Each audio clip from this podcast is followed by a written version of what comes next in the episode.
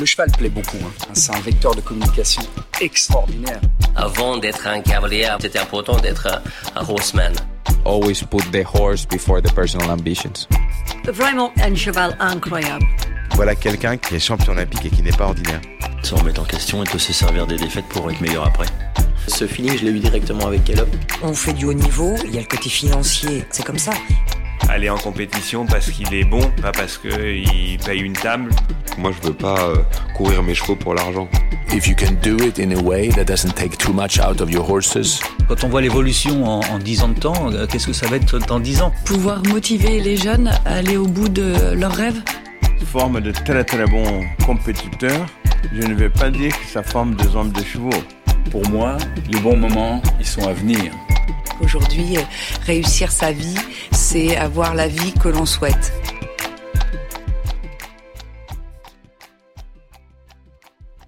Cette semaine, nous vous proposons de vous immerger avec nous dans ce nouveau hors-série enregistré avec Nicolas Taillol, le fondateur des ventes Extra Horses. Si vous nous suivez sur les réseaux sociaux et que vous avez été attentif, alors vous le savez, nous avons eu la chance d'assister aux deux premières éditions des ventes Extra Horses. Depuis sa première vente aux enchères en 2021 dans la structure de Charlotte et Marc McCauley, le réseau s'est développé et s'appuie aujourd'hui sur un écosystème bien rodé. Tout a été réfléchi pour permettre aux professionnels du réseau de détecter les meilleurs chevaux présents en France et en Europe et pour offrir aux acheteurs la possibilité de trouver le match parfait.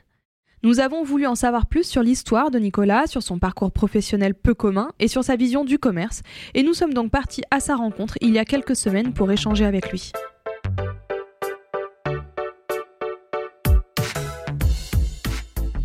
Bonjour euh, Nicolas. Bonjour. Merci euh, beaucoup de nous accueillir ici chez toi à la frontière euh, de la Suisse. On est là pour euh, parler de toi, pour parler de ton parcours, mais aussi de tes activités, notamment avec Extra Horses, sur lesquelles on a travaillé, on a déjà collaboré ensemble, on a déjà eu aussi l'occasion de se rendre sur les deux premières ventes qui se déroulaient jusqu'à présent donc à la Tuilière dans les écuries de Marquet Charlotte Macaulay et qui aura lieu cette année donc pour cette troisième vente le 6 décembre prochain aux écuries Givail. On va pouvoir euh, donc dans cet épisode euh, faire un peu un bilan sur euh, déjà ta carrière, où tu en es, ce que tu as fait jusqu'à présent, et puis faire un bilan sur ces deux premières années passées de vente extra horses, et puis voir aussi l'avenir, nous parler de l'avenir des ventes aux enchères, nous parler de l'avenir des sports équestres de ton point de vue. On va avoir l'occasion d'évoquer les enjeux qui se profilent et les problématiques qui peuvent toucher ce genre de, de vente. Et pour euh, pouvoir évoquer tous ces sujets, il faut absolument qu'on reprenne donc le fil euh, du départ et commencer euh, par parler de toi et de ton parcours. Est-ce que tu peux nous dire un peu d'où tu viens? Parce que je crois savoir que tu n'as pas forcément un parcours très classique par rapport aux autres cavaliers qu'on a déjà pu interviewer jusqu'à présent. Donc est-ce que tu pourrais nous parler de ton parcours jusqu'à présent? Oui, alors c'est très simple. Je suis lyonnais. J'ai commencé à monter à cheval tout petit parce que ma maman était cavalière. Euh, et donc j'ai commencé à 4 ans à monter. J'ai monté euh, dans une écurie à côté de Lyon de 4 ans à 8 ans. Je passais assez vite à cheval, à 7 ans euh, passé à cheval. J'avais, on avait un petit poney à la maison.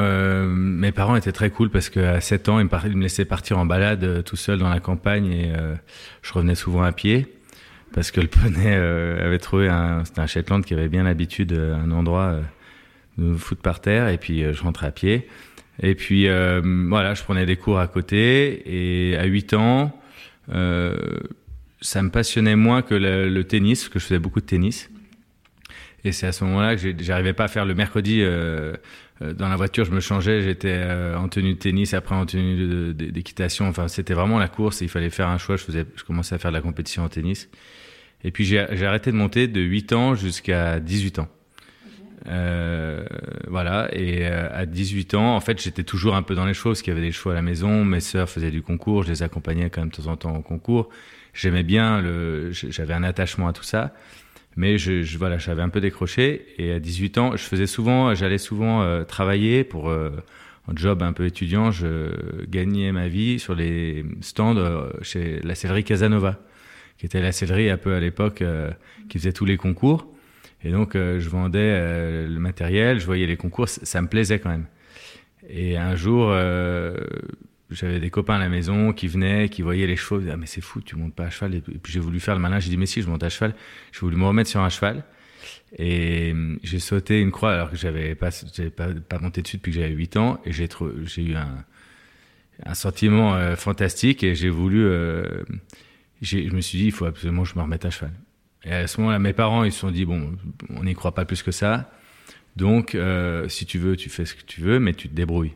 Donc, j'ai pris des cours euh, que je me payais moi-même euh, en banlieue lyonnaise pour passer mes galops.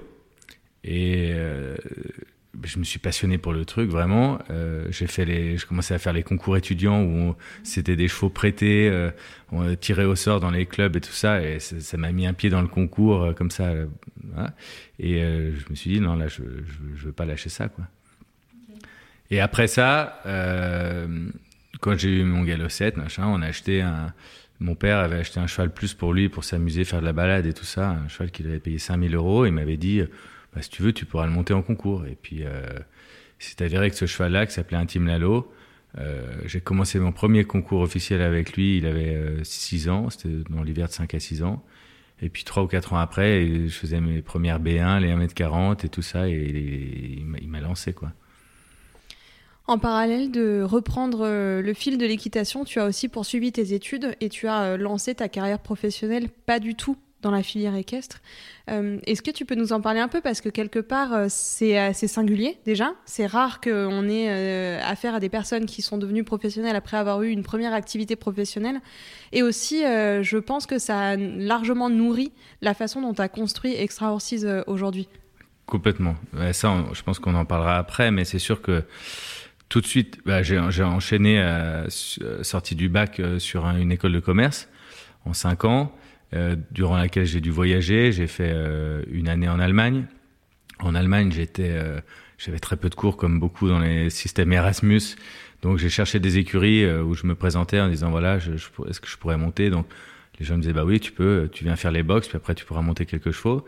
J'ai fait deux trois écuries et j'ai fini chez Peter et Elena Weinberg, où je faisais les box de 6 à 9 et après je montais des chevaux de commerce. Euh, donc j'allais assez peu en cours. Bon, j'ai quand même validé mon année, mais j'ai eu plus de plaisir, j'ai passé plus de temps aux écuries. Et puis là, j'ai découvert euh, un univers quand même. Euh, C'était l'époque où Elena était euh, en tête du classement Coupe du Monde. C'est là où elle avait les meilleurs chevaux. Je voyais des gens euh, arriver, essayer des chevaux. Je pense que c'est là que ça a commencé à me, me, travailler un peu dans la tête. Après, il me restait encore trois ans à faire. J'ai été aux États-Unis pendant quatre mois. Voilà, j'ai bougé dès que j'étais aux États-Unis, j'ai essayé d'aller voir des concours, j'ai vu un peu ce que c'était le système américain. Voilà. Mais dans ma tête, euh, c'était pas du tout euh, décidé de, de travailler dans les chevaux. Euh, tout de suite, quand j'ai fini mes études, j'ai été embauché euh, pour un poste de responsable commercial pour lancer une marque de textile à Paris. Donc, donc, je suis parti là-dedans. Et voilà, je, montais en concours quand j'avais le temps de rentrer de Paris, peut-être une ou deux fois par mois. Euh, C'était un peu en pointillé. Et puis un jour, mon père m'a dit, mon père qui avait donc une société de vin, euh, de commerce de vin, il m'a dit, écoute, euh, je cherche un directeur commercial pour développer l'activité. Il m'a attiré avec des bons arguments parce qu'il m'a dit comme l'entreprise était à deux minutes des écuries de mes parents il m'a dit tu pourras monter entre midi et deux ou quand t'as le temps etc donc l'idée était séduisante, puis ça, ça me plaisait, l'idée me plaisait, et, et du coup je suis revenu à Lyon et j'ai commencé en, à faire un petit peu les deux, à faire plus de concours. Et en fait, juste avant cet événement où je commençais à travailler pour mon père, euh, j'avais été en week-end, j'étais à Zurich, j'avais été voir euh, Beat Mendley, et c'était le moment où je commençais à faire des 1m40 euh, bien, etc. Ça commence, je sentais un petit truc qui, qui démarrait. Et euh, j'ai été voir Béat et je lui ai dit voilà, est-ce que vous chercheriez quelqu'un, etc. il m'a dit oui, justement, euh, montre-moi des vidéos. On a, passé un moment chez lui, je lui ai montré des vidéos. Il m'a dit ok, tu pars avec moi dans 15 jours, on va au Sunshine Tour, euh, tu auras 10 fois à monter, etc. Et en fait, j'en ai jamais parlé à mon père parce que mon père m'a fait la proposition. J'ai pas dormi pendant 2-3 jours. Et puis j'ai dit non, allez, je, vais m'engager avec mon père, et puis euh, voilà. Et puis, euh, je ai, je ai jamais parlé. Je crois qu'il il, il, le saura en entendant ça. Ok, pas de pression du coup. euh, en fait, ce qui est hyper intéressant aussi dans ton parcours, c'est que nous, souvent, alors quand, souvent quand on s'adresse aux jeunes cavaliers dans Ayaman Kisran, on leur demande... Euh, s'ils avaient envie, s'ils ont eu un moment pensé continuer leurs études, pourquoi est-ce qu'ils ont arrêté, etc. Moi, je suis personnellement profondément convaincu que ton activité professionnelle, elle t'a apporté des choses euh, aujourd'hui. Est-ce que tu peux nous dire en quoi toutes ces expériences-là, notamment avec ton père euh, dans le vin, tes études euh, en étant parti à droite à gauche, qu'est-ce que ça t'a apporté En quoi tu t'en sers encore aujourd'hui? Bah, Ça m'a apporté une, méthode de travail, je crois, une méthode de travail avec de la rigueur dans tout ce qu'on fait. même administrativement, quand on prépare les choses, que les choses soient écrites, qu'on prenne le temps de planifier. Euh, euh, d'avoir des tableaux Excel. par exemple, moi, tous mes chevaux, j'ai un tableau Excel, je sais à tout moment exactement ce qu'ils m'ont coûté. maintenant, il y a des logiciels qui permettent de le faire, mais moi, avant que ces logiciels se mettent en, place, j'avais déjà mis ça. Je, sais tout le temps où j'en suis. Et puis, ça m'a permis aussi de faire, par exemple, des projets où on, fait un business plan, on, se donne un planning, enfin, comme vous devez faire avec votre agence. Euh, avoir un objectif. Euh, après, après, après ce projet-là, est-ce qu'on l'a atteint, est-ce qu'on l'a pas atteint, pourquoi euh, Un peu être, voilà, avoir une méthode d'analyse avant de faire les choses, et puis et, beaucoup de rigueur, c'est-à-dire quand je corresponds avec les gens, je laisse toujours une trace écrite, enfin que les choses soient vraiment formalisées. et je pense que ça peut manquer, c'est sûr, quand on veut, quand on est dans les chevaux et qu'on est que dans son écurie, euh, il faut trouver le temps de le faire. Mais euh, ce temps, il est, très très précieux. Il faut, il faut vraiment se forcer à le faire. Du coup, tu étais directeur commercial de l'entreprise familiale. tu avais les chevaux à deux minutes du bureau, tu pouvais monter entre midi et deux. Tu arrivais à monter le week-end, puisque nous, on t'a beaucoup vu en concours. Qu'est-ce qui a fait qu'à un moment donné, tu as eu un, déclencheur qui euh, t'a fait penser que tu devais laisser de côté cette vie professionnelle un peu plus euh, standard, un peu plus classique, pour euh, retrouver le chemin de la filière équestre et pour en faire ton métier?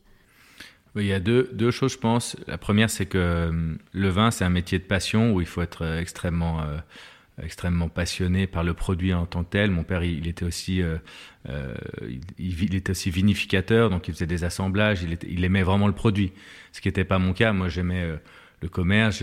J'ai développé le fait d'ouvrir des caves pour vendre aux particuliers, alors qu'avant on vendait qu'aux professionnels, au restaurant. Voilà, j'ai développé des concepts, mais euh, j'avais pas une sensibilité assez forte dans le produit, je pense, pour pouvoir continuer dans, dans, ce, dans cette filière. Ce que j'avais avec les chevaux. J'avais vraiment la passion. Euh, la passion, elle, est là, elle, était, elle est au fond de moi. Et puis après, il y a aussi évidemment ma rencontre avec ma femme. Parce que là, quand on, se, rassemble autour d'une même passion, eh ben, on voit aussi d'autres perspectives et euh, on imagine. Alors peut-être c'était aussi plus facile de le faire avec 10 ans. J'ai fait 10 ans dans l'entreprise. C'était plus facile de le faire après 10 ans en disant voilà, je, sais à peu près ce ce que je sais faire, euh, là où je veux aller, et puis voilà, je vais me faire un projet, j'y arriverai ou j'y arriverai pas, euh, mais en tout cas, j'avais déjà un peu plus de, de bagages pour me lancer à ce moment-là. Du coup, pas de regret de ne pas être allé au Sunshine Tour avec euh, Beat Mendley? Je sais pas, je sais. Oui, oui, c'est sûr. En fait, j'aurais peut-être fait complètement autrement si j'avais, si j'avais, j'étais parti vraiment en tant que cavalier pur. Euh, j'aurais peut-être pas rencontré ma femme, donc c'est sûr que du coup, j'ai pas de regret de pas l'avoir fait. Mais euh, j'aurais peut-être aujourd'hui euh, un, je, serais peut-être dans un autre niveau de compétition, voilà. Mais non, en vrai, pas de regret. Aujourd'hui, euh, tu es donc cavalier. On est donc ici chez toi. Il y a 20, 20 chevaux, enfin 20 box euh, ici. Euh, tu es marchand de chevaux. Euh, est-ce que tu penses que. Comment est-ce que tu te définis aujourd'hui, toi? Est-ce que tu te vois plus comme un cavalier, comme marchand de chevaux? Tu as toujours eu cette arme de commerçant, j'imagine. Comment est-ce que tu vois ton métier aujourd'hui? Mon métier, il est Parfois, je dis, on est un peu comme des artisans euh, qui, bijoutiers qui achètent des pierres et qui essayent de les façonner euh, pour en faire un produit fini, enfin ou presque fini, qui va plaire à quelqu'un. Moi, mon métier, c'est sûr, c'est d'abord de, choisir les chevaux. Euh, et c'est là une grande partie de mon plaisir dans ce métier, c'est de les sélectionner, de les monter, bien sûr, j'adore ça. Euh, et après euh, de pouvoir les commercialiser. Mais les, plus grands moments de plaisir, c'est vraiment euh, quand, je, quand je trouve un cheval vraiment sur lequel je dis ça c'est vraiment un très très bon cheval. Et quand on va au concours et qu'on sent que le cheval y passe un cap, voilà. Moi, je suis pas la dernière pièce du puzzle dans le sport où, où si vous voulez, il y en a qui arrivent à, aller vraiment jusqu'à la plus haute marche au niveau sportif. Moi, j'en ai pas aujourd'hui la structure et pas l'expérience pour le faire. Donc, en fait, je suis euh, souvent l'avant-dernière pièce. C'est-à-dire que souvent les chevaux qu'on a trouvés, sélectionnés et puis qu'on a fait, avancer, parce que souvent c'est des chevaux qui n'ont pas fait grand-chose ou quoi. Donc, on va leur faire faire des kilomètres, on les emmène sur des pistes euh, où ils n'ont jamais vu, une grande rivière, un terrain un peu comme ça, à l'étranger, etc. Et après, euh, celui qui va l'acheter, qui sont souvent des bons cavaliers, ils vont faire la dernière étape. Et, euh, et d'ailleurs, souvent même, ils vont être capables peut-être de très bien les revendre. Ça arrive très régulièrement. Et j'en suis ravi. Et, ça me, ça me plaît d'être aussi euh, une, pièce dans, ce schéma-là. Quand tu as commencé, Nicolas, tu étais cavalier amateur, alors tu avais déjà fait des jolies épreuves, des grands prix euh, pro, etc. Mais tu n'étais pas vraiment professionnel de ce milieu, tu n'avais pas non plus tourné à très haut niveau. Comment ça se passe quand on veut se lancer dans une activité et essayer de former, de vendre, de commercialiser des chevaux destinés au plus haut niveau? Est-ce qu'il n'y a pas un moment une sorte de syndrome de l'imposteur, euh, une question de légitimité qui se pose aussi? Bien sûr, la légitimité, on, se la pose, euh, mais je ne crois pas qu'il faut... Euh, enfin, j'essayais de pas y penser parce que sinon on n'avance pas, on fait rien. j'essayais de me dire que en fait, c'est plus facile, la légitimité, elle est plus facile à l'étranger avec d'autres gens que dans sa région. Ce que je me suis dit aussi. C'est sûr que les gens qui m'avaient connu, euh, euh où je venais m'entraîner chez eux, ou qui me connaissaient en concours comme ça, tout d'un coup, euh, comment ils ont dû me percevoir, euh, j'en sais rien, mais sûrement ils, ont dû dire il est gonflé, ou j'en sais rien.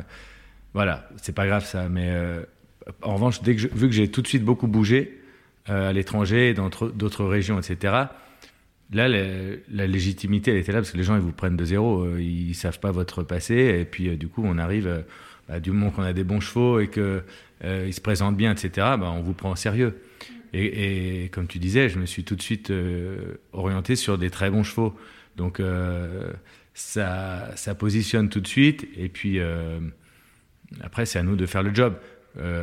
mais c'est très crescendo. Au départ, j'ai vendu 9 chevaux la première année puis 12, puis 15, puis 20, puis voilà. Mais la confiance et la crédibilité, elle se fait pas, c'est sûr, elle se fait pas en six mois, elle se fait, elle se fait année après année quand les gens, ils, ont, mais il faut du concret, quoi. Ils ont, ils ont vu des chevaux que vous avez vendus, ils ont, ou que vous avez montés, et puis euh, ils vous prennent plus au sérieux. On a fait le tour de tes écuries euh, juste avant, euh, Nicolas. Tu as 20 box. quand on est venu, ou quand Léa est venue plutôt pour être exact, la dernière fois, il y en avait moins.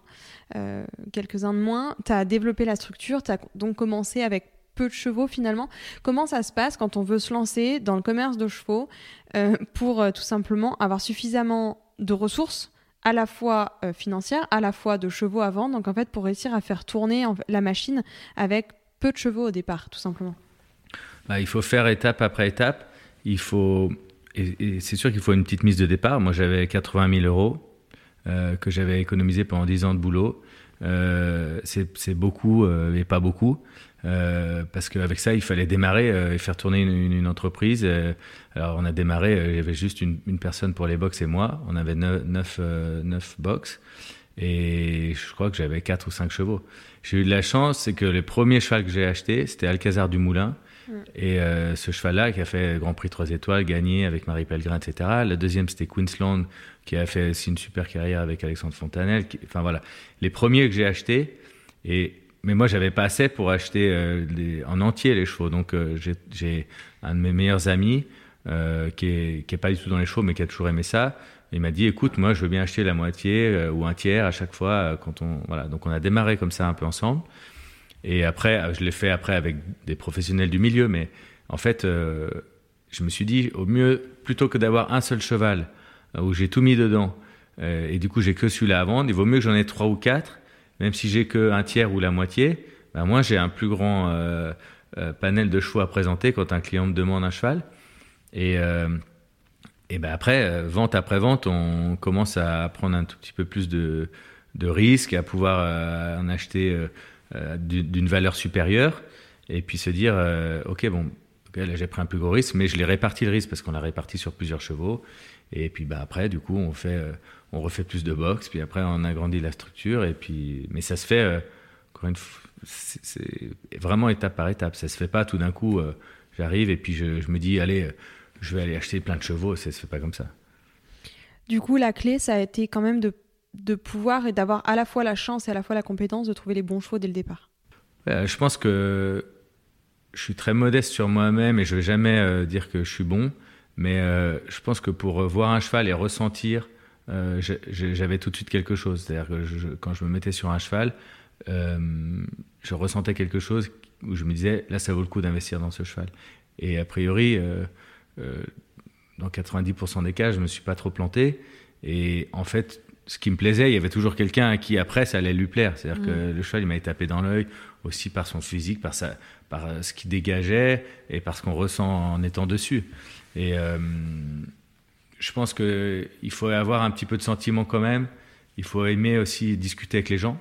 Parce que euh, quand on parle de, ouais, de faire les choses un peu de manière digitale et, regarder les résultats et, et faire tout euh, online, euh, dans les chevaux, c'est quand même, on n'en est pas là et on n'en sera jamais là parce que il, faut quand même parler avec les gens, aller à la rencontre des gens et c'est cet échange-là qui fait que vous avez envie euh, d'aller acheter ce cheval parce qu'il y a plein de choses qui vous plaisent. Il y a le cheval en lui-même, mais il y a son histoire, il y a, il y a de là où il vient. Et on m'a dit un jour, c'est aussi important le cheval que tu achètes que l'endroit où il vient. Donc euh, voilà, j'ai gardé ça.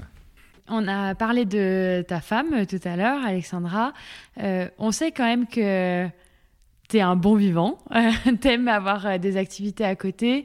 Euh, est-ce que tu peux nous parler de comment est-ce que tu trouves l'équilibre entre ta vie professionnelle, toutes ces activités de cavalier, marchand de chevaux, euh, fondateur et coordinateur donc de Extra Horses, et puis ta vie de famille?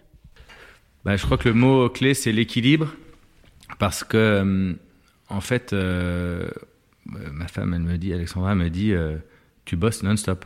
En fait, euh, ces métiers-là, ça s'arrête jamais, jamais. Je pense que c'est sûrement pareil dans le vôtre. Mais en fait, on a toujours connecté à quelque chose. Il y a toujours, on reçoit une vidéo d'un cheval qui est à vendre. Euh, c'est non-stop. Plus les concours, plus les clients qui viennent, etc. Plus le travail qu'on a à l'écurie tous les jours. Donc, j'essaye de. Ben, moi, je pourrais pas me noyer euh, dans le boulot parce que je je serais pas heureux comme ça. J'y suis à, à 2000%. Et je pense que c'est très important d'équilibrer ça avec une vie euh, à côté, c'est-à-dire bah, quand on a la chance d'avoir des enfants euh, et de partager des moments avec eux, bah, moi c'est mon plus grand plaisir. Euh, ça, et puis faire aussi d'autres activités parce que moi je, viens aussi d'un milieu autre que les chevaux et j'ai été habitué à, adorer les sports de glisse. Je fais du ski dès que je peux aller faire du wake. Voilà, pour moi c'est hyper important. Ça fait partie de de, la vie sympa comme on a envie de la, mener. Euh, et je sais euh, que c'est difficile de s'accorder ces temps-là. Et euh, heureusement, justement, je pense que ma femme est pas dans le milieu parce que ça permet justement de dire attends, de temps en temps, on décroche. ce week-end-là, on n'a pas de concours, bah, on va aller faire autre chose, on va aller à la montagne, on va aller faire d'autres trucs, voir des amis. Parce que c'est finalement un truc qui est difficile dans les chevaux, c'est de voir des amis, parce qu'on les voit au concours, on se croise comme ça. Moi, la plupart de mes amis d'enfance ne sont pas forcément dans les chevaux, et donc c'est hyper important de pouvoir s'accorder cet équilibre-là, euh, sachant que voilà, on fera rien si on bosse pas euh, comme des fous, on n'atteindra pas grand-chose, mais il faut, il faut garder un tout petit peu de temps pour ça quand même. Alors, est-ce que tu peux nous expliquer euh, maintenant euh, comment est venue cette idée, cette envie euh, de créer Extra Horses? À quel moment est-ce que tu t'es dit, voilà, tout mon bagage, tous les chevaux que j'ai vendus aujourd'hui, tout le parcours que j'ai acquis, maintenant je vais le mettre dans une organisation et je vais créer cette vente aux enchères et ce système-là à Extra Horses? En fait, c'est venu pendant le Covid parce qu'on était tous un petit peu isolés pendant cette période du confinement, etc. Moi, suis ici dans un endroit qui est aussi euh, un peu reculé. Euh, on n'est pas du tout sur un axe passant, quoi. On est en, altitude. Euh, on n'est pas, voilà, là, c'est une route sans issue. Enfin, il n'y a pas de passage. Donc, je me suis dit, je trouve plus sympa de travailler avec un réseau plutôt que de faire tout seul dans son coin. Et d'ailleurs, je pars quand même du principe que dans les chevaux, il y a tellement de boulot, il y a tellement de demandes qu'il n'y a pas de concurrents je, ne vois pas les autres personnes qui font du commerce comme des concurrents, pas du tout. Je pense qu'en fait, on peut tous à un moment travailler ensemble, parce que tout marchand ou toute personne qui valorise pour le commerce, un jour il est, potentiellement un client et un jour il est aussi potentiellement un fournisseur qui va vous trouver un cheval. Donc euh, avec ce, ce, cette impression-là, je me suis dit avec qui j'ai envie de travailler, avec qui j'ai envie de créer une, comment dire, un, groupe un peu solide de gens avec qui on est en confiance, euh, où il y aura une transparence dans, dans nos échanges, c'est-à-dire si un cheval il a tel ou tel défaut, bah, il va me le dire, il va pas essayer de me le vendre pour me le vendre. Euh, et donc, bah, au fil des, années précédentes, j'avais quand même euh, euh, déjà mis en route des relations avec certaines personnes. Ça s'est fait beaucoup au feeling. Euh, parce que des gens, vous devez le voir dans, votre métier, et je pense qu'on le voit dans tous les métiers, quand on rencontre quelqu'un, euh, ça passe ou ça passe pas. Et, puis quand ça passe, euh, moi j'ai assez envie de développer. Quoi. Et, donc je me suis dit, bon, on va, mettre on va essayer de mettre en place un système où on puisse formaliser un peu ce que font en fait déjà plein de gens. Il y a déjà des gens dans leur métier où leur réseau c'est ça, ça, ça, sauf que c'est pas, pas forcément formalisé comme on a essayé de le faire. Euh, et nous, on a essayé de dire bon, dans, on fait rentrer dans ce réseau que des gens avec qui on est en, totale confiance, et on va essayer petit à petit de développer euh, nos échanges commerciaux entre nous. Parce que c'était déjà des gens qui, de toute façon, avaient, euh, avaient euh, un réseau, avaient déjà eux-mêmes des compétences. Donc, euh, c'est qu'est-ce qu'on peut s'apporter en plus de ce qu'on fait déjà? Et ben, ça a commencé par juste des chevaux qu'on a pu acheter ensemble. Donc, déjà détecter des chevaux et se dire, bon, bah, on va se mettre à plusieurs pour l'acheter. Ensuite, on a fait une première vente qui n'était pas aux enchères, mais qui était une vente euh, sous enveloppe euh, pour tester un petit peu euh, le concept. Après la vente aux enchères l'année dernière. Et puis cette année, ce qu'on a fait de nouveau, on a fait des rassemblements qui s'appellent des journées Training and Trading, où l'idée c'était de dire on fait un parcours d'entraînement. Donc des gens qui ont des chevaux, qui, ils vont venir avec un cheval pour faire un parcours. Et pendant ce parcours, il y, a, une dizaine de personnes d'extra de, qui sont autour de, la carrière et qui sont intéressés à acheter des chevaux. Donc, s'ils sont bien, peut-être qu'il va se passer quelque chose. Et on en a fait euh, trois cette année, une ici, une chez Aurélien Leroy euh, dans ses écuries, une chez Grégory Watley il y a un mois, et on en fait une demain euh, chez Alexandre Fichot-Elisadeur en Normandie. Donc, euh, et ça, euh, c'est des super moments parce qu'en fait, euh, ça crée beaucoup de liens entre tout le monde. Ça fait rencontrer bah, aussi des gens qui aiment des chevaux, des éleveurs, aussi d'autres marchands. Et puis, bon, bah, bien sûr, quand on voit entre 25 et 35 chevaux à peu près par événement, on ne les achète pas tous. Mais euh, la dernière fois, on est, euh, je crois, presque un tiers, 8 ou 9 chevaux qu qui ont passé des visites après pour être achetés. Donc, euh, c'est pas mal. Et en une journée, si on, si on veut voir euh, 25 chevaux, c'est impossible autrement. On doit faire euh, deux ou trois jours de tournée. Et comme on a tous des agendas euh, super pris, et puis dans le groupement, que ce soit Marc Macaulay, euh, Grégory Watley ou Julia Martiningo, c'est pareil, ils sont tout le temps en concours. On fait ça le lundi ou le mardi, mais en une journée, il faut qu'on ait fait un maximum. quoi.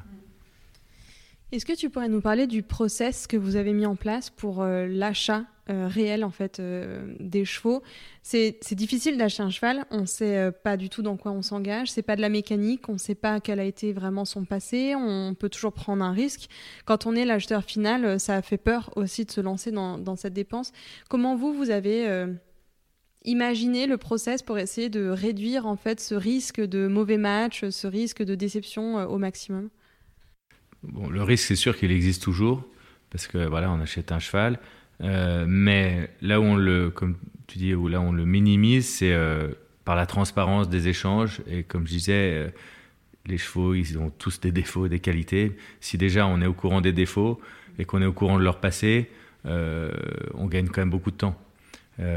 Et après, nous, on sait en reparler aux clients d'après. Voilà son historique, pourquoi on l'a acheté voilà, il faut savoir ça et ça, son fonctionnement, il est comme ça. Les gens, enfin là, euh, chaque personne du, réseau, euh, on, se dit 100% de la vérité. Après, il faut aussi dire que la transparence, elle est devenue aussi euh, plus naturelle parce que il y a des vidéos de tous les chevaux, les, résultats, on les voit de partout. Donc, je, fais une parenthèse, mais c'est devenu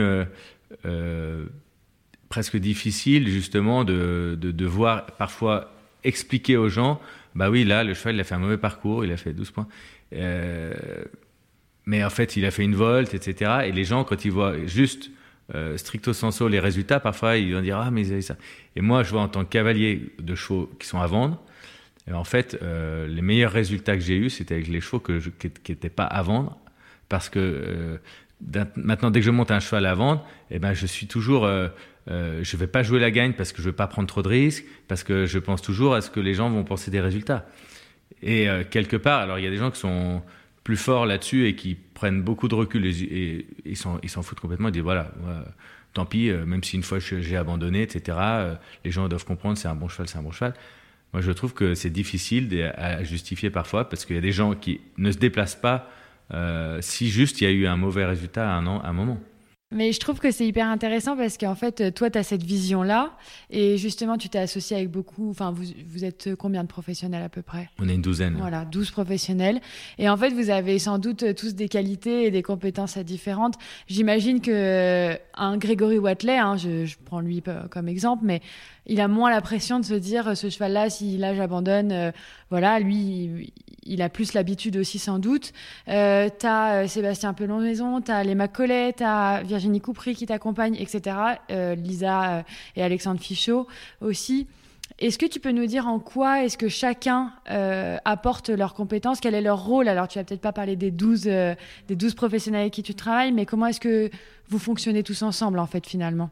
Je dirais qu'il y, y, y, a un peu trois catégories. Il y a um, des gens comme Eric Grenier, par exemple, qui sont des gens qui n'ont pas d'écurie, ou Sébastien, c'est pareil, qui sont euh, au bord des pistes, qui cherchent des chevaux, qui sont voilà, qui ont la liberté totale d'aller à droite à gauche et de trouver des chevaux et de les renseigner pour, euh, pour le réseau ou pour leurs clients. Donc euh, ça, c'est des courtiers. Euh, il y a des gens qui sont dans la catégorie à laquelle j'appartiens, c'est des marchands, des gens qui ont des écuries à eux, qui travaillent les chevaux tous les jours, qui les sortent en concours euh, et qui ont un peu plus de stock, etc. C'est par exemple Virginie, euh, Alexandre Elisa, c'est euh, euh, Sané, par exemple, Tyson, elle est, elle, est, elle est, dans les deux catégories, notamment dans celle dont je vais parler en dernier. Euh, Grégory Watley, c'est pareil, il, il, fait un petit peu les deux. Et puis après, il y a ceux vraiment qui sont euh, dans le haut niveau. Aurélien Leroy, il est, il est entre, dans les deux catégories aussi. C'est-à-dire qu'il a aussi un, gros stock de chevaux chez lui, que les éleveurs lui confient ou qu'il a acheté lui dans le but un jour de les amener à haut niveau et de les vendre. Et donc la troisième catégorie, c'est les ceux qui sont dans le top niveau mondial, euh, que ce soit Grégory, Marc, euh, Julia, Sané, Tyson. Euh, eux, ils, ils, roulent pour le sport, le, mais euh, ils, savent, ils savent très bien que le commerce est un, une partie indispensable de leur système. Donc euh, parfois, ils vont faire euh, vraiment des, chevaux destinés au commerce et, là, dans ce sens-là, on travaille tous ensemble. Et puis parfois, c'est plutôt des chevaux où, comme tu dis, là, ils s'en fichent d'avoir une fois 12 points, une fois un éliminé, parce que leur but, c'est c'est à 10-12 ans que le cheval soit prêt pour sauter les plus gros grands prix. Et justement, euh, aujourd'hui, pour sauter les plus gros grands prix, qu'est-ce qu'il faut? Qu'est-ce qu'il faut chez un cheval? Quelles sont les qualités indispensables pour euh, faire un cheval de sport? Ce qu'on disait au début, c'est que tu t'es toujours euh, mis sur une cible de chevaux de qualité. Comment est-ce qu'on détecte un bon cheval de sport aujourd'hui? Alors, c'est dur en, en, 20 minutes d'essai, mais il y a quand même des, critères importants. Il y a la locomotion, pour moi c'est très important la façon dont un cheval va galoper. Euh, ça donne quand même beaucoup d'informations sur, euh, sur les points de force du cheval. Sur, voilà. Chaque fois que je parle avec des gens dans le haut niveau, et c'est sûr qu'ils disent que la qualité du galop, elle est très très importante. Il y a toujours une exception. On va toujours vous parler d'un cheval qui a un, un, très mauvais galop et qui a gagné un grand prix. Euh, mais quand même, d'une manière générale, la locomotion, elle est, elle est un critère euh, primordial. Après, il y a le mental du cheval, et c'est là où je dis que c'est en 20 minutes, c'est pas facile de s'en rendre compte.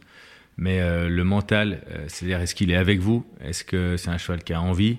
Euh, Qui va du coup apprendre chaque fois qu'on va lui faire euh, un nouvel exercice ou qui va découvrir une nouvelle piste Il va pas se mettre dans l'émotion. Il a envie de sauter. Ça, c'est hyper important. Et ensuite euh, le reste, ça, découle de source, mais euh, la force, le respect, etc., bien sûr. la qualité pure. Moi, je me suis beaucoup, hein, au départ, je me suis vraiment focalisé sur la qualité. La qualité, ça veut dire vraiment le respect pur des chevaux. Et en fait, je me suis aperçu que c'était pas suffisant ça. Il faut aussi des chevaux qui ont, euh, qui ont une tête en or et qui ont un tas d'autres points qui font que le cheval va durer. Les chevaux qui ont vraiment que de la qualité, mais presque trop de qualité, eh ben, au bout d'un moment, quand ça devient haut, quand ça devient, eh ben, ils se mettent dans l'émotion. Donc, je dirais locomotion, mentale, et après, force, respect, bien sûr. mais quand on les achète, on est comme le client final, on regarde aussi l'historique. Et c'est sûr que si on a un peu d'infos et qu'on sait comment le cheval se comporte en piste, euh, c'est quand même aussi euh, un critère important à prendre en compte. Pour euh, trouver des bons chevaux, c'est devenu un petit peu compliqué. Il faut beaucoup de temps, il faut en voir énormément, il faut avoir l'œil, il faut se renseigner, ça prend beaucoup de temps. C'est c'est chronophage. Est-ce que tu penses que un jour euh, ce métier-là, il pourrait être peut-être pas remplacé, mais largement euh, accompagné par des algorithmes? Est-ce que tu penses que demain, avec des data, avec des bases de données, on va pouvoir euh, recroiser toutes les informations de ligne et de parcours, de qui a monté tel cheval, etc. Combien de ratios sans faute, pas sans faute, podium, pour se dire qu'un ordinateur pourrait en fait analyser tous les FFE complets de tous les marchés nationaux européens? Et nous sortir euh, la liste des chevaux à essayer de d'acheter Ça existe déjà et ça existera encore de plus en plus, mais euh, non, je crois pas. Il y a beaucoup de gens qui pensent que le commerce euh, dans les chevaux, on voit beaucoup de gens qui disent allez moi je vais faire du commerce. Le commerce c'est comme dans plein d'autres activités, dans notre métier, c'est beaucoup de temps, comme tu dis c'est très chronophage, mais c'est prendre sa voiture, aller voir des chevaux, voir des chevaux, voir des chevaux, faire des milliers de kilomètres, être au bord des terrains de concours de 8h à 20h et se faire tremper, et pour en voir un bien. Et, euh, mais le sentiment remplacera euh, toujours euh, le reste. C'est-à-dire qu'une fois qu'on est dessus, une fois qu'on a parlé avec les personnes qui le montent, une fois qu'on a senti quelque chose, ça vaut, ça vaut, ça vaut presque plus que tout le reste. Mais je suis d'accord que le, le, métier se modernise et que euh, il existe, euh, je sais qu'un des cavaliers allemands a, développé ça, euh, autrichien pardon, et il reçoit chaque fois qu'un cheval fait plus de 500 fautes dans les 140 de partout en Europe, il reçoit la liste des noms qui ont enchaîné 500 fautes de suite. Voilà. Et avec ça, bah, il va, il va peut-être, pas, pas, systématiquement, mais peut-être avec ça, il va dire bah, celui-là, il faut aller l'essayer, ou celui-là, il me plaît, machin. Bien sûr, ça va se développer. Mais euh, ça aidera sûrement. Moi, s'il y a des choses comme ça qui permettent euh, de gagner du temps pour cibler euh, là où on doit les essayer, oui.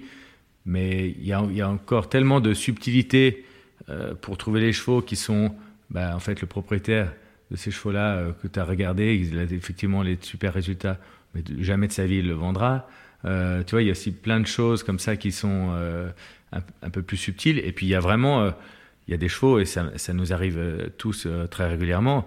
On, le voit une vidéo, on, fonce dans la voiture pour aller l'essayer, et puis on arrive, et puis c'est pas du tout ce qu'on avait imaginé. Et inversement. Et inversement. Mm. inversement, c'est ça qui est chouette. Mm. C'est d'avoir la bonne surprise ou la mauvaise, mais, euh, mais, mais tant qu'on n'est pas monté dessus, on a, c'est difficile. Est-ce que tu peux euh, nous parler du marché actuel? J'imagine que depuis que tu as commencé et aujourd'hui, le marché a sans doute évolué. Est-ce que tu trouves qu'aujourd'hui, c'est plus facile de trouver des bons chevaux? Est-ce que c'est plus compliqué? Moi, j'ai personnellement la sensation qu'on a de moins... Enfin, tout le monde cherche les bons chevaux et que finalement, il y en a un peu de moins en moins. Quel est ton ressenti là-dessus? J'ai l'impression que c'est comme dans plein d'autres métiers, on dit toujours que c'était plus simple avant. Euh, mais en fait... Euh, et on dit toujours que c'était moins cher avant, etc. Mais dans l'immobilier, c'est pareil. Et quand euh, il y, a, y, a, 20 ans, on disait euh, ah, un appartement à la montagne, euh, ça coûte tel prix. Mais tu as vu les prix, maintenant, c'est plus possible, c'est inachetable, etc. Bien, en fait, ça continue et les gens continuent d'en acheter et, ça continue de se développer. C'est sûr qu'il y a une inflation. et je dirais que l'inflation, elle a été même forte et on a vécu deux années exceptionnelles, 2021-2022, le, le post-Covid où euh, les gens avaient quand même un peu rongé leurs freins pendant une certaine période et euh, ils avaient envie de se faire plaisir, de monter à cheval, de trouver des bons chevaux, etc. Et il y a eu une période un peu folle. Euh, maintenant, j'ai l'impression cette année que les choses reviennent un tout petit peu plus à 2020, 2021. En tout cas, toutes les personnes avec qui j'en parle et, la, tendance, même dans les, on va sûrement en parler, mais dans les ventes aux enchères, elle, mène aussi à ça. Il y a eu une vraie folie. Il y a toujours une vraie folie dans les top chevaux pour les top clients, d'accord? Parce que c'est et ça c'est vraiment une, petite niche, mais c'est sûr que ces chevaux-là, les prix explosent. Ce qu'il y a, c'est que les gens entendent ces prix et pensent que un éleveur qui a un bon cheval, un bon 6 ans ou un bon 7 ans, bah, il va pouvoir le vendre pour le haut niveau. Alors un autre truc, une autre parenthèse, mais euh, circule à chaque fois qu'il y a un cheval qui a fait, euh, qui a gagné un grand prix. Maintenant, vous recevez des vidéos du cheval à 5 ou 6 ans qui met 4 barres par terre euh, pour dire, voyez, euh, ah, le cheval avant comme il était et comme il est devenu maintenant. Alors le problème de ça, c'est que ça donne beaucoup trop d'espoir aux, aux, gens qui ont des chevaux normaux, parce qu'ils disent tous, ouais, ben moi aussi, regarde mon cheval, il, il, peut-être un jour, et ça sera un champion. Donc non, il faut, il faut redescendre sur terre. Et le commerce, il est possible si les gens donnent des chevaux, donnent des prix aux chevaux qui sont des prix, pas, pas le prix fini. C'est-à-dire que si à 6 ans, on vous annonce un, prix à 200 000 pour un cheval qui sautera jamais plus haut qu'un mètre 40, 45, euh, et ben c'est le prix fini du cheval quand il sautera déjà un mètre 45. Et en fait, il faut toujours penser, c'est ce que je disais tout à l'heure, qu'on ait des étapes dans, la vie du cheval et que on doit annoncer un prix qui correspond à cette étape-là. Quand on regarde euh, notamment les épreuves amateurs, alors je, je sais que c'est peut-être pas ta cible euh, numéro un, mais tu dois avoir un, regard là-dessus. On a le sentiment qu'il y a que des bons chevaux. tu regardes une épreuve 1m25, c'est un truc de fou. La qualité des chevaux, euh, etc. Et, euh, et que c'est devenu difficile, en fait, aujourd'hui, de se dire, bah oui, moi aussi, j'ai envie de sauter amateur, mais comment je fais? Je vais je peux pas acheter un cheval qui saute 1m40 pour le, pour le déclasser. Est-ce que tu penses que, en fait, c'est un phénomène euh, isolé et que finalement, on peut encore acheter euh, des bons chevaux auprès d'éleveurs ou auprès de marchands qui n'ont peut-être pas euh, vraiment vu le potentiel du cheval, c'est encore trouvable d'aller trouver un cheval pour sauter euh, 1m25, 1m30, voire 1m35, un pro du coin qui voudrait avoir un cheval de B1, ça, arrive encore? Oui, oui, c'est pareil, c'est... Ça, ça, tombe rarement dans le village à côté de chez vous ou du type que vous connaissez à qui vous avez l'habitude de demander. Ça demande aussi pas mal de temps pour aller pour bouger, pour les voir ces chevaux-là. Bien sûr qu'on en trouve. Ça nous arrive de trouver des chevaux autour de entre 50 et 100 000 euros qui vont sauter 1m50. Donc ça veut dire que on peut trouver un cheval entre 30 et 50 000 euros qui sautera 1m35. Ça arrive. Après ce qu'il faut aussi voir, c'est du coup le projet qu'on a euh, un amateur qui, veut sauter ça. Ben à ce moment-là, s'il a déjà un, certain niveau, et ceux qui sautent à 1m25, ils ont déjà un certain niveau normalement, euh, c'est d'acheter de, de, des chevaux un peu plus jeunes. C'est-à-dire, bon, bah ok, c'est un projet plus long. Je vais être accompagné, je vais avoir quelqu'un qui va m'aider à, à, à, faire le boulot de 5 ans à 8 ans, euh, avec des étapes chaque année. Mais euh, si j'achète un bon 5 ans, je vais le payer à un prix euh, qui sera correct, ok, qui était peut-être le prix du fini il y a, il y a, mmh. il y a 7-8 ans. Il achetait peut-être un cheval déjà tout prêt pour les aller sauter ça. Les prix ont quand même évolué. Les prix, bien sûr, ont évolué, mais il y a des exceptions. Il y a des trucs, euh, voilà, mais ça demande de bouger, d'aller euh, d'aller euh, sur d'autres concours ou dans d'autres régions de, là où on est d'habitude, et puis d'aller essayer des chevaux. Il faut aller voir des chevaux. Est-ce que tu penses qu'il est possible qu'on hum, fasse un peu marche arrière, que le marché redevienne un peu plus normal, etc., un peu plus accessible Ou est-ce que tu penses que définitivement on est en train de prendre une voie où finalement l'équitation s'est démocratisée d'un côté, mais la compétition est, est devenue un peu plus sélective? Oui, mais c'est comme je disais pour l'immobilier. Je crois pas qu'il y ait de retour en arrière. Je crois pas. Euh, je crois pas qu'il faut s'attendre à ça. L'inflation, elle est là et pour, des tas de produits, on a vu que des choses qui augmentent. Et euh, je serais étonné euh, que, que ça revienne en arrière. Franchement, je j'y crois pas. On parlait tout à l'heure euh, de la multiplication euh, des systèmes de vente aux enchères et des gens qui se lancent dans la vente aux enchères. Euh, toi, ça fait trois ans qu'Extra est né. Comment est-ce que tu vois les choses là? Parce que moi, j'ai l'impression que depuis un an, il y a des ventes et des ventes et des ventes. Et comment est-ce que, enfin voilà, comment est-ce qu'on se démarque en tant que toi, en tant que marchand de chevaux et en tant que fondateur donc de Extra Horses, comment est-ce que tu te démarques par rapport à toutes ces ventes Et qu'est-ce que tu en penses aussi, surtout évidemment ah bah, ouais. J'en pense que ça me fait penser au, au magasin de cigarettes électroniques. Euh, il y a quelques années, il en poussait un tous les 20 mètres dans les villes. Il y avait des, des rues où il y, avait, il y en avait 5 par rue. et au final, maintenant, il y, en a, il, y en a, presque plus. et je pense que ça va être pareil, c'est-à-dire que oui, c'est un créneau nouveau pour essayer de vendre des chevaux. Alors ça existe depuis longtemps, les ventes. Mais au départ, les ventes, il y avait vraiment des ventes où les gens ils essayaient de débarrasser des chevaux euh, voilà. Après, il y a eu des ventes beaucoup plus sélectives, euh, à l'instar de Chockmull euh, qui a lancé ça depuis plusieurs années et ça marche très bien. Moi, j'ai, avec Alexandra, on a été à un moment, on louait des box chez Hubert Bourdi à Marlieu et, et je voulais lancer ça. J'étais pas encore dans le, dans le commerce des chevaux. Et j'avais déjà ça, j'ai, le business plan sur mon ordinateur, je l'ai gardé en souvenir. C'était, c'était il y a une dizaine d'années. Euh, j'avais déjà ça en tête de dire on, fait entre 15 et 20 chevaux de top qualité. Enfin, l'idée, je l'ai dans la tête depuis euh, vraiment longtemps. Et euh, c'est sûr que s'inspirer de ce qui se fait de mieux à l'étranger, que ce soit Choc-Moll, que ce soit la vente de Bertram et, son frère et Maximilian qui est aussi dans Extra, voilà, c'est inspirant. mais le fait qu'il y des gens qui pensent que c'est un créneau facile pour euh, vendre des chevaux, là, ils sont déjà en train de réaliser cette année que c'est pas facile. Parce que c'est un temps euh, énorme à organiser. Parce qu'il faut. La première chose, c'est qu'il faut des chevaux qui soient top. Euh, ou alors, on dit, je me mets sur un créneau de vente, je fais une vente aux enchères. Voilà, de chevaux entre 1m20 et 1m35, et puis il y a un peu du tout venant. Il y en a qui le font très bien d'ailleurs. mais si on veut faire une vente élite, euh, de chevaux entre 4 et 8 ans, il faut être euh, hyper intransigeant sur la, sélection. Et, et, ben en fait, les gens se heurtent à la, même problématique de, celle dont on vient de parler, c'est-à-dire que au moment où ils cherchent les chevaux, bah, c'est difficile de les trouver. Donc on vous donne, euh, soit vous avez, vous prenez les risques, et ce qu'on fait nous avec Extra, c'est de les acheter. c'est ce que font aussi Bertram et, et Maximilian, etc. C'est que ils cherchent des chevaux qu'ils achètent. C'est les mêmes qu'on achèterait pour nous et qu'on n'aurait pas envie de vendre. Parce qu'on voudrait les garder un peu plus longtemps, puisqu'on pense que à 7 ans, on les vendrait plus cher. Mais on se, on se, on s'impose cette qualité de chevaux. Et euh, je vois là des chevaux qu'on a achetés pour ça. J'aurais pu les vendre la semaine dernière, il y a deux semaines, à des très bons, des très bons clients. Mais je, m'impose de dire non, bah tant pis, euh, il faudra attendre jusqu'à la vente. Et c'est que c'est comme dans tout, une vente, euh, si vous mettez dans un magasin des produits de moyenne qualité, bah, les gens, ça ne les intéresse pas. Par contre, vous les faites rentrer dans la boutique si les produits leur font vraiment envie. Donc c'est ce niveau-là. Et je pense que du coup, cette année, euh, si on fait, moi je suis, les suis toutes les ventes, j'essaie d'avoir tous les résultats, etc., et de savoir ce qui était vendu, pas vendu. moins de la moitié des chevaux des ventes n'étaient pas vendus cette année. Donc bah, ça veut dire que, ok, bon, bah, c'est bien, il y a quand même une bonne moitié des chevaux qui est vendu. C'est-à-dire que quand il y a 25 chevaux, il y a au moins une douzaine de chevaux qui sont vendus. C'est bien. Mais quand je vois le boulot que c'est de préparation, d'organisation, le budget que c'est d'organiser une soirée, etc., franchement, c'est très frustrant si à la fin, on a vendu que la moitié. Mais euh, qui, et on voit très bien, de toute façon, la moitié qui est vendue, c'est les bons chevaux.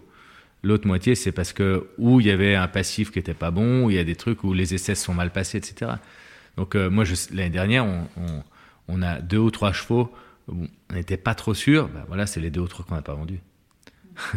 Et à l'inverse, tous ceux que vraiment on adorait, ils se sont tous vendus.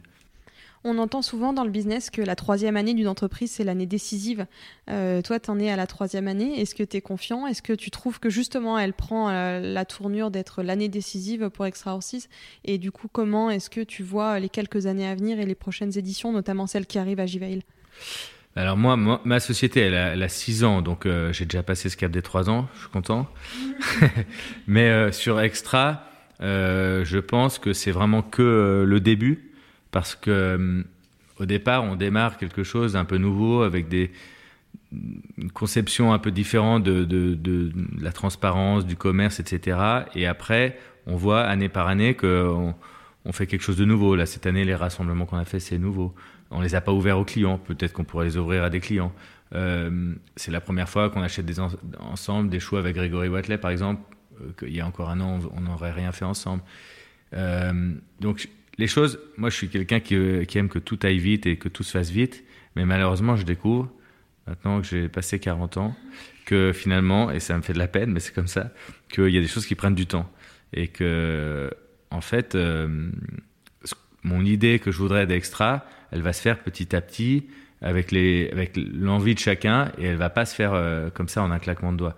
Donc je sais pas exactement où on sera. J'ai des tas d'idées euh, pour euh, pour développer ce concept de travailler en réseau dans un réseau de confiance et, mais il y a encore plein de choses où je, vais sûrement de, demander des de l'aide à des, gens qui ont, développé des, business dans d'autres domaines pour justement travailler sur ce, cette force du réseau et comment on, comment on la fait grandir euh, en, pensant qu'une chose qui est importante, c'est à la fin, euh, le client, comment il s'y retrouve, quel est l'intérêt du client. Parce que ce n'est pas, euh, pas autre chose qui nous fait vivre, hein. c'est le client derrière. C'est sûr. Euh, on est le 25 septembre quand on enregistre cet épisode. La vente a lieu le 6 décembre. J'imagine que euh, quelques-uns, voire euh, la moitié des chevaux sont déjà sélectionnés. Qu'est-ce qu'elle nous réserve alors cette vente 2023 Est-ce qu'il y a quelques, petites choses que tu peux déjà nous dévoiler ou pas? Oui, oui. alors déjà, donc on a changé de lieu parce que c'est au Jivail qui est un, vraiment un endroit magnifique qui est à 10 minutes du concours donc de Genève et ça facilite pour, pour beaucoup euh, gens qui sont au concours. Euh, le lieu est très beau, c'est un nouveau manège euh, qui va être vraiment un endroit très très sympa. on va avoir Kamel Boudra qui sera qui va présenter les chevaux avec toujours Frédéric de Backer qui va animer tout ça et qui est le qui est le speaker du global etc. Et et l'idée cette année nouvelle, c'est que chaque euh, personne qui a sélectionné un cheval, donc euh, que ce soit Sané par exemple ou que ce soit Grégory, euh, Kamel lui posera une ou deux questions sur ce cheval pour que lui-même, pendant la soirée, il puisse présenter en quelques mots les qualités de ce cheval, enfin pourquoi il l'a choisi et ce qu'il ressent dans ce cheval-là. Donc ça c'est nouveau. Et après, ce qui va être nouveau, c'est qu'on on, a élargi un petit peu. On avait euh, uniquement des 3 à, 8 ans l'année dernière. Là, on va avoir euh, deux poulains et deux embryons d'exception. Donc, on a limité à 4 euh, produits hors chevaux déjà en route. Et on a un partenariat avec Sébastien Nera pour qui, lui, il est en charge vraiment de trouver. Enfin, ils s'en déjà trouvé. Hein. dans la génétique, c'est hors norme on a dit si on le fait, il faut que ce soit vraiment hors norme. C'est des certains, euh, par exemple, il y a un poulain que en valeur d'achat en tant qu'embryon, il l'avait acheté 50 000 euros. Donc ça veut dire que c'est déjà euh, quelque chose de vraiment exceptionnel. Donc ça, on va, on va faire ça. On aura des trois ans euh, aussi en partenariat avec des éleveurs ou avec des, chevaux qu'on a achetés, au moins des parts de certains chevaux. Et le reste, bah, chaque membre d'Extra euh, a pour mission de, sélectionner euh, au moins un ou deux des, meilleurs chevaux qui, pensent avoir dans leur écurie, des meilleurs jeunes chevaux qui pensent avoir. Tu nous as parlé là d'Alcazar du Moulin. Quand on est allé dans le manège, on a vu euh, les photos de tous les chevaux qui ont été vendus. Je pense aussi sur les réseaux sociaux, on voit pas mal le cheval que monte Eden, en ce moment le Prévost, mhm, mhm. qui a été vendu par biais d'Extra Horses. T'as plaisir à les suivre, à les regarder, à voir ce qu'ils deviennent. Est-ce que ça c'est important pour toi aussi? Ah ouais, c'est hyper important. Je le fais euh, tous les dimanches soirs. Je reprends, euh, je mets tous les noms des chevaux que j'ai dans la tête et je regarde tous les résultats. Je regarde toutes les vidéos sur Kip Myers et euh, j'essaye de, de, prendre du recul. Mais si, je, si on avait un cheval qui avait fait 4 points, ça me, ça me rendait malade. Donc euh, j'essaye de me dire que voilà que ça peut arriver, etc. Mais ça me fait vraiment vibrer quand je vois des chevaux qu'on a vendus qui cartonnent. Quand Daenerys que tu avais vu ici, elle était deuxième du derby de la Baule l'année dernière. Euh, ça fait vraiment hyper plaisir.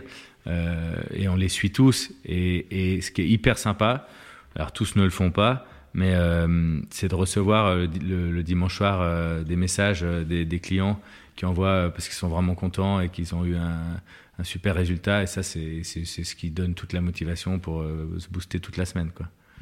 Merci beaucoup euh, Nicolas. On te souhaite euh, déjà euh, une très bonne vente le 6 décembre prochain donc à Givail et puis bonne bonne chance pour la suite. on te suit de toute manière de très près puisque on est voisins quelque part quand même. donc merci de nous avoir accueillis et merci pour cette interview. Avec grand plaisir.